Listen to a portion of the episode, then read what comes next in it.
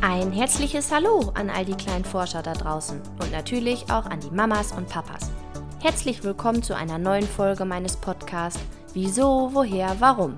Der Podcast rund um Kinderfragen. In dieser Folge soll es wieder um Tiere gehen. Dieses Mal habe ich mich mit Fischen beschäftigt. Haben Fische eigentlich auch Durst? Und wenn ja, wie trinken sie eigentlich? Und warum ist Wasser für Fische so wichtig? Das und vieles mehr erfährst du heute. Wie ist das denn bei Fischen, wenn sie den ganzen Tag im Wasser sind? Müssen sie dann überhaupt was trinken? Tatsächlich kann man das mit einem Ja oder Nein nicht so genau beantworten. Man muss nämlich dabei zwischen den Fischen unterscheiden, die entweder im Salz oder im Süßwasser leben. Die sogenannten Salzwasserfische müssen was trinken, sonst würden sie nämlich verdursten. Durch die Kiemen, so nennt man das Atmungsorgan bei Fischen, saugen die Fische das Wasser ein.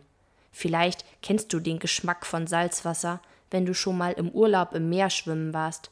Das kann ganz schön unangenehm sein, wenn man davon mal was runterschluckt. Und vermutlich finden Fische das genauso unangenehm. Aber der Körper von den Salzwasserfischen schafft es, aus dem Salzwasser das Salz rauszufiltern, sodass das Wasser gar nicht mehr so salzig schmeckt.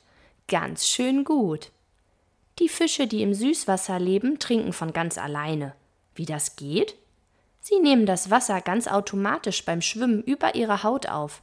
Diese Fische müssen sich also gar nicht darum kümmern, genug zu trinken. Es ist sogar so, dass so ein Süßwasserfisch regelmäßig Wasser abgeben muss, weil er sonst viel zu viel Flüssigkeit im Körper hätte und platzen könnte.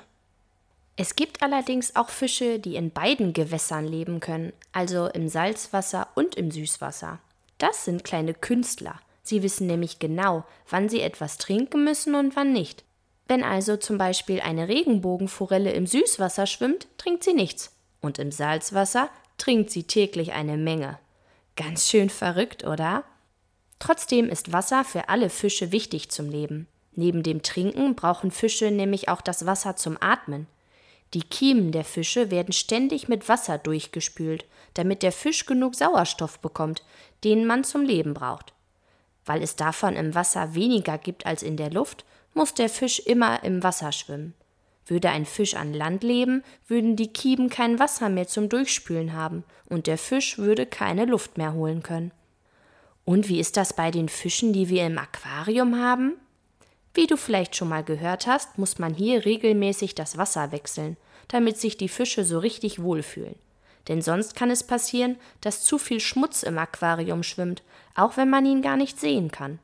Und der Sauerstoff im Wasser, den die Fische zum Atmen brauchen, wird von Tag zu Tag weniger und muss ungefähr einmal in der Woche durch frisches Wasser wieder aufgefüllt werden. Hast du gewusst, dass Fische gleichzeitig ein- und ausatmen können? Du kannst es ja mal ausprobieren, ob du das auch schaffst.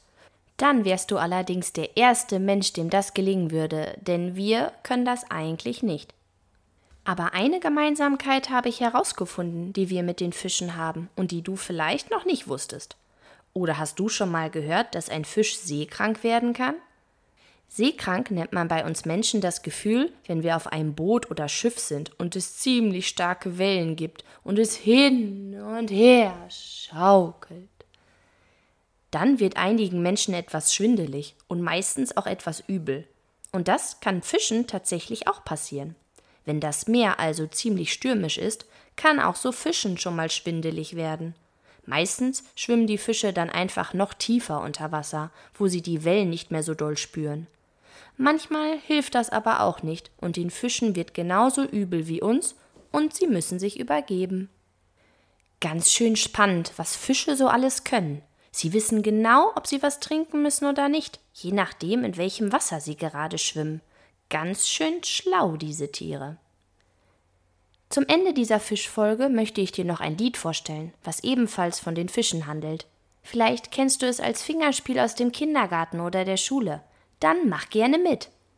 Schwupp, schwupp, schwubberi, schwupp, schwupp, schwupp, schwubberi, schwupp.